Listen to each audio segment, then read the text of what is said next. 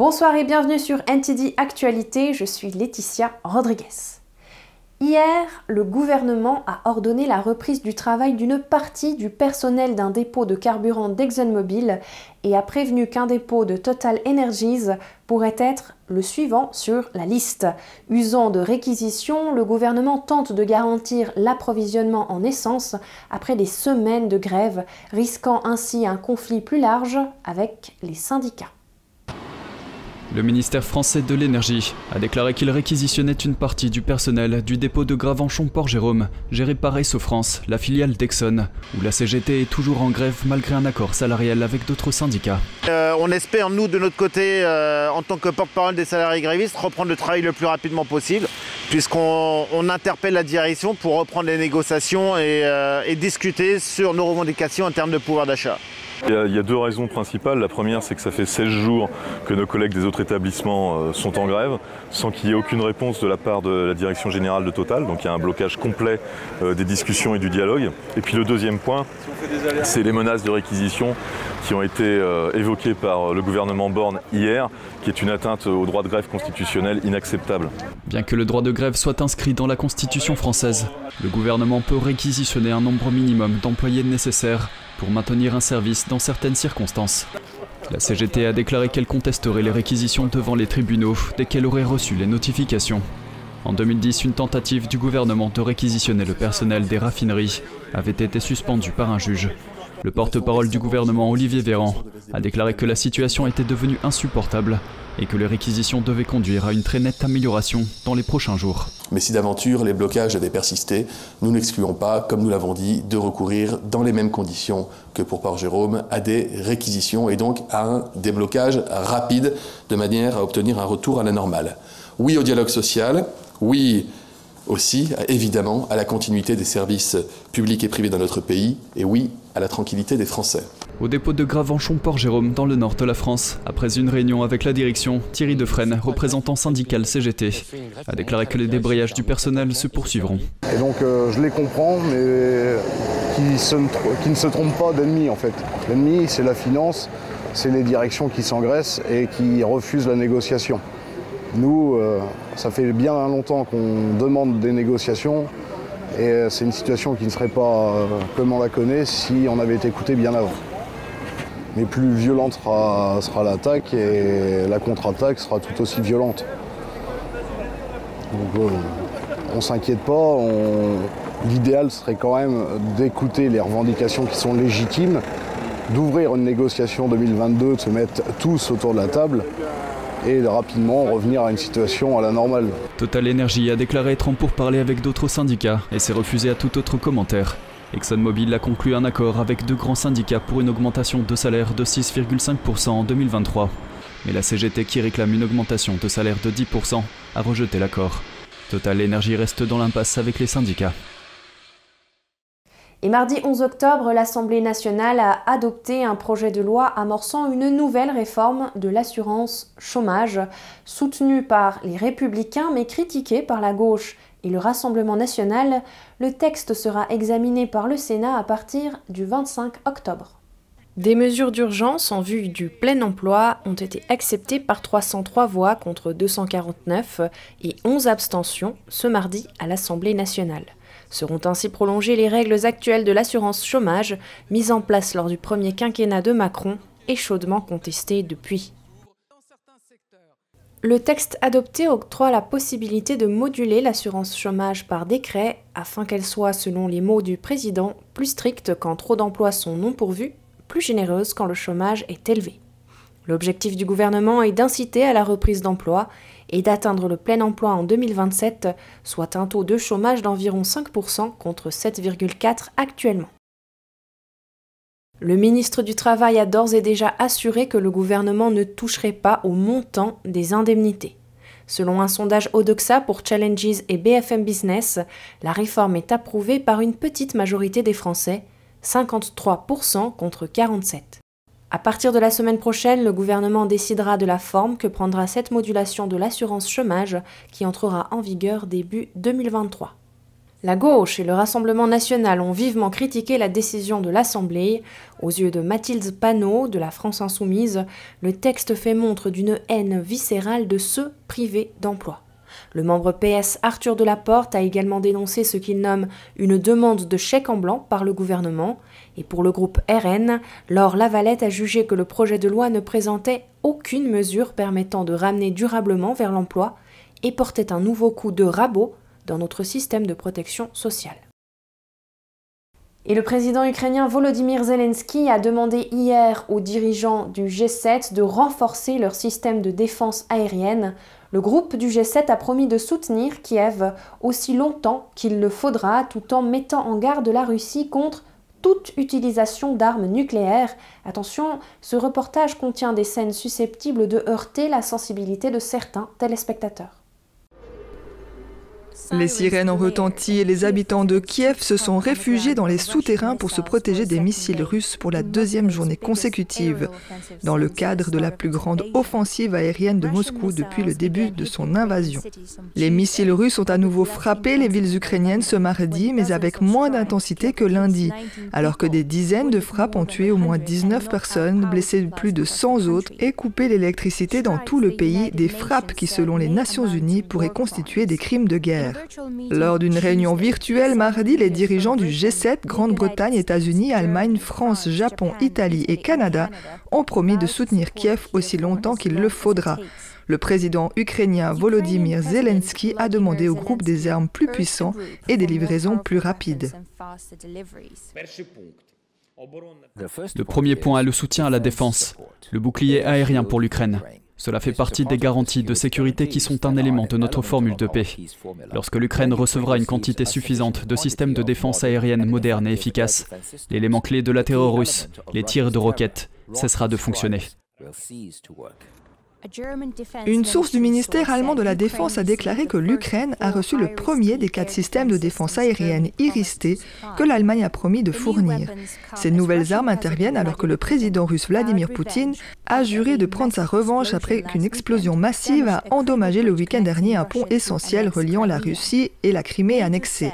L'OTAN a déclaré mardi qu'elle surveillait de près les forces nucléaires de la Russie à la suite d'une série de défaites russes sur le champ de bataille et que les Alliés renforceraient également la sécurité autour des infrastructures clés après les récentes attaques contre les gazoducs de la mer Baltique. Le secrétaire général Jens Stoltenberg. L'Ukraine a le vent en poupe et continue de réaliser des gains importants alors que la Russie a de plus en plus recours à des attaques horribles et aveugles contre les civils et les infrastructures essentielles. L'Ukraine a accusé les troupes russes de commettre des atrocités dans les territoires occupés, ce que Moscou dément. Moscou a accusé l'Occident de prolonger le conflit en soutenant Kiev. Et le Kremlin a déclaré mercredi que les commentaires faits hier par le secrétaire général de l'OTAN, Jens Stoltenberg, pouvaient être considérés comme une confirmation que l'OTAN se bat aux côtés de l'Ukraine dans le conflit avec la Russie. Cela fait suite aux commentaires de Stoltenberg lors d'une réunion de ministres de la Défense à Bruxelles. Nous allons prendre de nouvelles mesures pour renforcer notre résistance et protéger nos infrastructures critiques. Toute attaque délibérée contre les infrastructures critiques des Alliés ferait l'objet d'une réponse unie et déterminée. Mardi également, le ministre russe des Affaires étrangères, Sergei Lavrov, a déclaré que les États-Unis étaient impliqués depuis longtemps dans la guerre en Ukraine. Il a déclaré à la télévision d'État russe Cette guerre est contrôlée par les anglo-saxons et il me semble que les Américains participent de facto à cette guerre depuis longtemps. Les pubs et les restaurants ont été durement touchés ces deux dernières années et demie par la pandémie, les confinements et maintenant la flambée des prix de l'énergie. De nombreux pubs ferment chaque semaine, supprimant ainsi un élément central des communautés locales. Malcolm Hudson de NTD s'est entretenu avec le propriétaire du pub Summerfield pour comprendre sa situation et savoir comment il envisage de passer l'hiver prochain. Depuis 2020, le secteur de l'hôtellerie et de la restauration a été frappé de plein fouet. Tout a fermé pendant les confinements et personne ne savait exactement comment les choses allaient se dérouler. Joe Courtney, le propriétaire du pub Summerfield à Londres, m'a raconté son expérience. Ça a été difficile parce qu'évidemment, c'était l'inconnu total pendant la pandémie avant que les subventions ne soient accordées. On se demandait comment nous allions payer le loyer et comment nous allions nous tenir. Qu'allons-nous faire de notre personnel? Parce que vous travaillez avec les membres de votre personnel, on tisse des liens et votre cœur prend le dessus parfois et vous réalisez qu'ils ont des enfants. Comment vont-ils payer leur salaire? Le plan de congé est arrivé, mais tout cela était complètement inconnu. Et puis nous avons commencé à voir la lumière au bout du tunnel quand nous avons pu rouvrir des tables de 6 et des choses comme ça et le commerce a repris vraiment bien. Mais ensuite est arrivée la crise du coût de la vie. Les coûts énergétiques ont grimpé en flèche, tout comme les prix du pétrole. Le simple fait de remplir les friteuses pour cuire les aliments nous coûte un supplément de 170 euros par semaine et l'énergie aussi pour notre Steinbach, les fours à pizza. Le fait de les laisser allumer toute la journée représente un autre coût énorme, donc c'est un problème majeur pour nous en ce moment. Courtney dit qu'il payait environ 8 à 900 euros par mois en énergie, mais maintenant ses coûts ont grimpé à plus de 2400 euros. Pour nous, le gaz, l'électricité, l'eau et tout le reste, c'est comme avoir un autre loyer en plus de celui que nous payons déjà en ce moment pour notre location. Alors oui, c'est astronomique et ça nous affecte vraiment. Pour limiter les coûts, ils font preuve d'un peu plus de créativité. À l'époque, le bois était une dépense si chère, mais comparé au prix de l'énergie en ce moment, vous feriez mieux d'acheter des bûches et d'essayer de chauffer les pièces avec un feu et simplement prendre plus d'initiatives pour essayer de garder le coût bas. Que voudriez-vous que le gouvernement fasse pour vous aider? Je pense qu'il faudrait essentiellement que le gouvernement ramène la TVA à 12,5% au moins pour les six prochains mois jusqu'à ce que nous parvenions à comprendre ce qui se passe et à établir correctement le budget. Ainsi, nous éviterons la fermeture de tant de pubs. Jusqu'à présent, le gouvernement britannique va aider les entreprises en plafonnant leurs coûts énergétiques de la même manière que les ménages. Cela leur évitera de subir le plus gros de la hausse des prix. Cette mesure sera appliquée pendant six mois jusqu'à la fin de l'hiver et fera l'objet d'un examen pour déterminer si elle doit être prorogée. Mais cela pourrait ne pas être suffisant. Que comptez-vous faire pour passer l'hiver? Comme vous venez de le dire à juste titre, c'est pour passer l'hiver, ce n'est pas pour faire des bénéfices, ce n'est pas pour avoir une augmentation massive des revenus, c'est juste pour garder la tête hors de l'eau. Et je pense que nous devons maintenir le divertissement, il faut garder le chauffage allumé autant que les gens le disent, laisser le chauffage éteint jusqu'à une certaine heure, il faut garder le chauffage allumé, les gens ont besoin d'être à l'aise ici. Et une autre idée que nous mettons en œuvre est le bureau au peuple que nous avons mis en place pendant la pandémie pour que les gens sortent de chez eux et travaillent depuis un nouvel espace de travail dans un pub ou quelque chose comme ça. Ils fourniront du thé, du café à volonté, avec un plat pour le déjeuner et du Wi-Fi gratuit. Même dans ce cas, Courtney dit que ses clients demandent constamment si le Summerfield restera ouvert, s'ils pourront survivre. Les pubs sont des maisons publiques, ils sont un centre communautaire. Ça fait partie de la culture britannique. Aller au pub et profiter de la compagnie des gens et ceux qui n'ont personne peuvent venir sans contacter qui que ce soit et savoir qu'il y aura un visage connu à qui ils pourront parler pour combattre la solitude et profiter d'un endroit où ils pourront se faire des amis et s'amuser et juste faire partie de quelque chose, vous voyez? Il dit que si les gens ne les soutiennent pas maintenant, ils ne seront peut-être plus là pour longtemps. Allez soutenir vos pubs locaux, ils ne seront plus là pour longtemps. Si vous devez soutenir quelqu'un, c'est définitivement votre pub local. Malcolm Hudson, NTD News, Londres. Même si les instituts Confucius donnent l'impression de promouvoir la culture chinoise, ils sont en réalité accusés d'être un organe de propagande de l'État chinois. Tous les membres du personnel originaire de Chine doivent faire l'objet d'un contrôle politique et doivent s'engager à respecter la loi chinoise. Un rapport, publié mercredi par le groupe de réflexion de la Henry Jackson Society, indique qu'une enquête doit être menée sur la légalité des pratiques de recrutement chez les instituts Confucius et que de nouvelles lois doivent être adoptées pour les exclure des universités britanniques.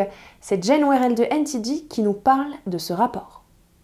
Les instituts Confucius sont décrits comme des centres de langue chinoise, mais une enquête menée par un groupe de réflexion, la Henry Jackson Society, a révélé que seuls 4 des 30 instituts du Royaume-Uni s'attachent réellement à la langue et à la culture. Après avoir mené une enquête approfondie sur 8 de ces instituts, elle a découvert qu'ils étaient liés au département de la propagande du Parti communiste chinois. Après le lancement du rapport, nous avons rencontré le journaliste et auteur Stephen Vines, qui fait partie du conseil consultatif du Comité pour la liberté de Hong Kong, co-sponsor du rapport. Nous lui avons demandé les raisons pour lesquelles nous devrions nous inquiéter.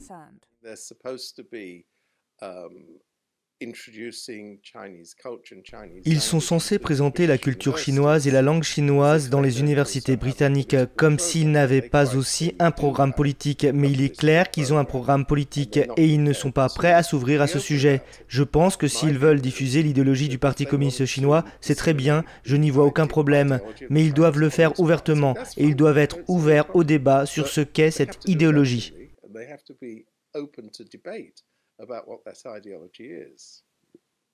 Le choc des valeurs a été évoqué tout à l'heure au cours de l'exposé. Pouvez-vous m'en dire plus à ce sujet?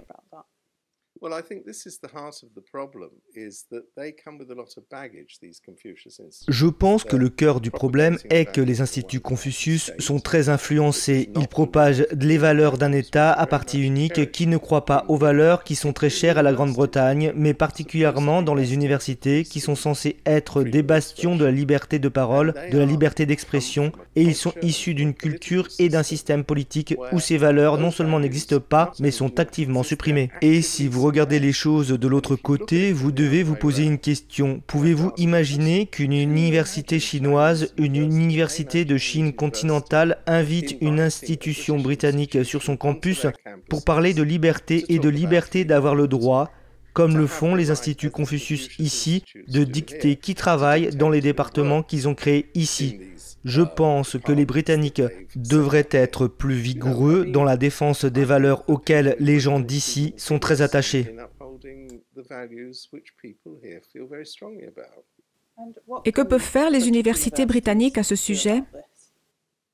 Je pense que la première chose à faire, et ce rapport est une contribution précieuse à cet égard, est de faire prendre conscience aux gens qu'ils existent. Beaucoup de gens ne réalisent même pas que les instituts Confucius sont des bras de l'État chinois, ce qui signifie qu'ils sont des bras du Parti communiste chinois. Et deuxièmement, je pense qu'il doit y avoir un contrôle strict de leurs activités. Fondamentalement, je pense qu'il vaudrait mieux qu'ils n'opèrent pas dans les universités britanniques, et cela pourrait bien être la conséquence de leur révélation. Le rapport indique que le processus de recrutement implique un contrôle politique et ethnique. Il recommande au gouvernement de travailler avec d'autres pays comme Taïwan pour développer de nouveaux programmes culturels et linguistiques. General News, Londres. Les Italiens sont connus pour leur amour des pâtes, mais la crise énergétique apporte des problèmes inattendus et suscite un débat acharné parmi les chefs italiens sur les raccourcis à prendre pour utiliser moins de gaz. Une majorité d'Italiens pensent que la cuisson des pâtes sans flamme est une hérésie. Mais les ménages et les restaurants italiens s'inquiètent de la hausse des factures de gaz et d'électricité. Eh bien oui, les pâtes peuvent cuire toutes seules sans flamme. Si vous atteignez la température d'ébullition de 100 degrés, vous pouvez éteindre la flamme et les pâtes continueront à cuire, mais elles cuiront très mal. La famille de Luigina Pantalone gère le restaurant Sabatino dans le centre de Rome depuis près de 100 ans. Elle ne pense pas qu'économiser sur le gaz soit une solution viable pour son entreprise. Nous venons juste de sortir de la pandémie. Cela nous a vraiment assommés. Et maintenant que nous travaillons et faisons quelques bénéfices, nous subissons l'augmentation des factures de gaz et d'énergie. Cela crée beaucoup de problèmes pour la gestion de notre entreprise, car nous essayons de ne pas changer nos prix. Mais je ne sais pas combien de temps nous allons résister. Le prix du gaz a certes légèrement baissé ces derniers jours, mais Gabriele Massini, analyste des marchés de l'énergie, reste prudent. Nous devons attendre et voir si cela devient une tendance stable. Il y a seulement quelques jours, nous étions à 300 euros par mégawattheure. Aujourd'hui, nous sommes à 200. Cela montre que cet indice est très nerveux. Aura Ferina, cuisinière à la retraite, a expérimenté dans sa cuisine pour trancher le débat sur les pâtes. Elle a utilisé les deux méthodes de cuisson simultanément. Le résultat, selon elle, est indiscutable. Les pâtes doivent être cuites avec une flamme active sous la casserole. Non, le résultat ne peut pas être le même, car sans la flamme, on fait macérer les pâtes, on ne les cuit pas. L'eau bouillante est nécessaire pour maintenir les pâtes à cuire à une température constante. Pour les traditionalistes, il existe une astuce simple pour économiser de l'énergie. Gardez le couvercle sur la casserole pendant que vous portez l'eau à ébullition. Andrew Thomas, NTD News. NTD Actualité, c'est déjà fini pour aujourd'hui. Je vous remercie de nous avoir suivis et je vous invite à rester avec nous pour la suite de nos programmes.